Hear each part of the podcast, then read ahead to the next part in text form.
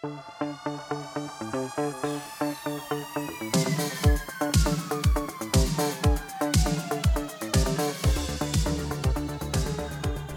aí pessoal, sejam muito bem-vindos a mais um episódio do podcast O Economista Sincero, você é bem informado ou não? E no episódio de hoje falaremos sobre as vendas dos imóveis novos que cresceram quase 10% no primeiro semestre desse ano.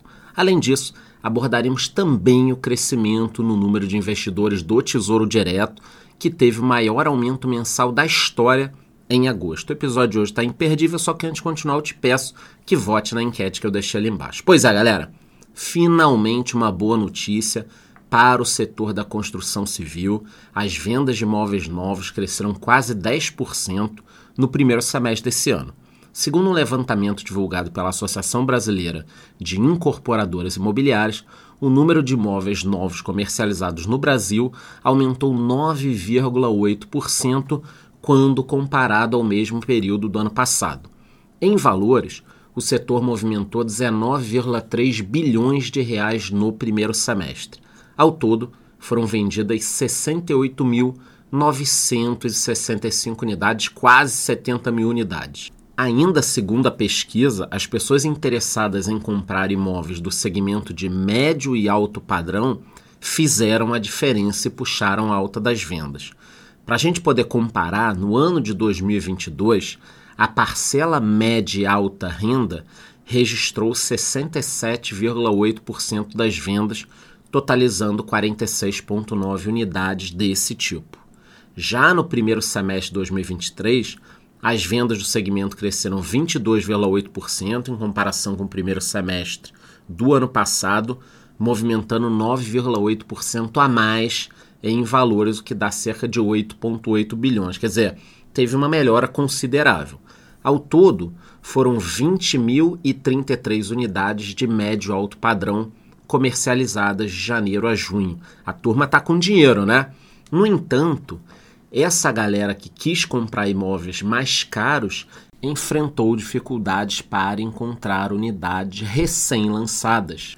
Isso porque o levantamento mostrou que houve uma redução de quase 60% nos lançamentos desse segmento. Então nós vemos menos lançamentos de padrão um pouquinho maior.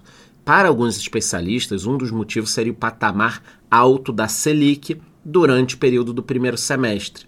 Quem me acompanha já sabe que os juros altos dificultam o acesso ao financiamento e também aumentam os valores das parcelas. A avaliação de alguns analistas é de que o número reflete a dinâmica do mercado imobiliário brasileiro. Bom, já as vendas de imóveis do programa Minha Casa Minha Vida tiveram crescimento de 4,2%, além de um aumento no número de lançamentos de 17,2% no primeiro semestre. Com isso, o programa de moradia popular acabou movimentando mais dinheiro do que o segmento MAP, médio alto padrão, que eu falei com vocês antes gerando 10 bilhões de reais, uma alta de 13%. Agora, para os próximos meses, especialistas esperam um forte aumento nas vendas, principalmente com a queda da Selic.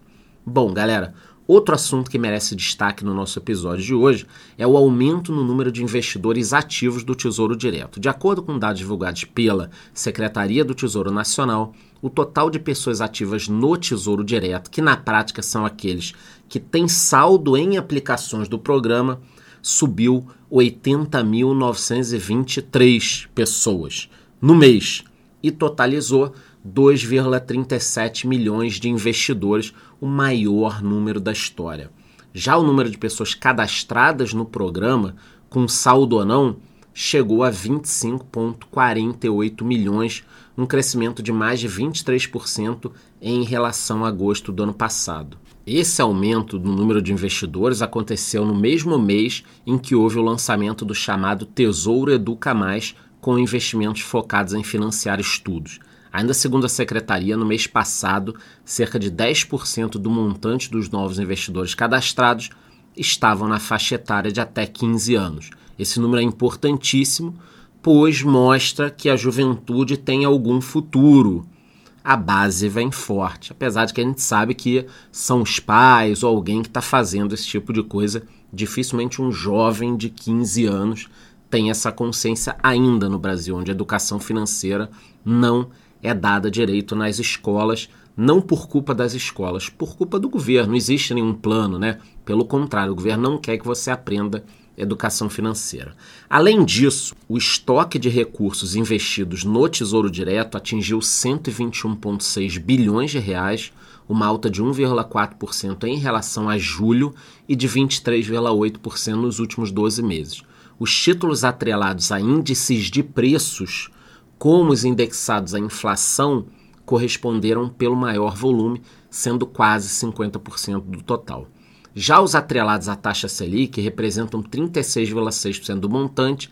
A título de comparação, quase metade das aplicações tem vencimento entre 1 a 5 anos. Já outros 23,5% têm vencimento para mais de 10 anos. De acordo com o Tesouro Nacional, em agosto, as vendas dos títulos públicos atingiram 3,66 bilhões de reais, já os resgates somaram 3,05 bilhões, sendo 2,84 bilhões de recompras e 216,2 milhões de vencimento.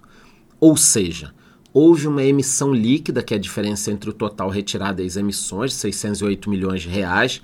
Já o saldo total de títulos em mercado nas mãos de pessoas físicas chegou a 121,6 bilhões em agosto, ante 120 bilhões em julho, ou seja, aumentou. Para quem não lembra, em outubro de 2022, o valor ultrapassou pela primeira vez a marca dos 100 bilhões de reais eu estarei aqui acompanhando todas as informações para vocês, tanto em relação ao mercado imobiliário, alto luxo, médio padrão, Minha Casa Minha Vida, todas as informações eu estarei aqui acompanhando para vocês, bem como as informações do Tesouro Direto e outras questões financeiras. Antes, embora eu te peço que vote na enquete que eu deixei ali embaixo e te vejo no próximo episódio.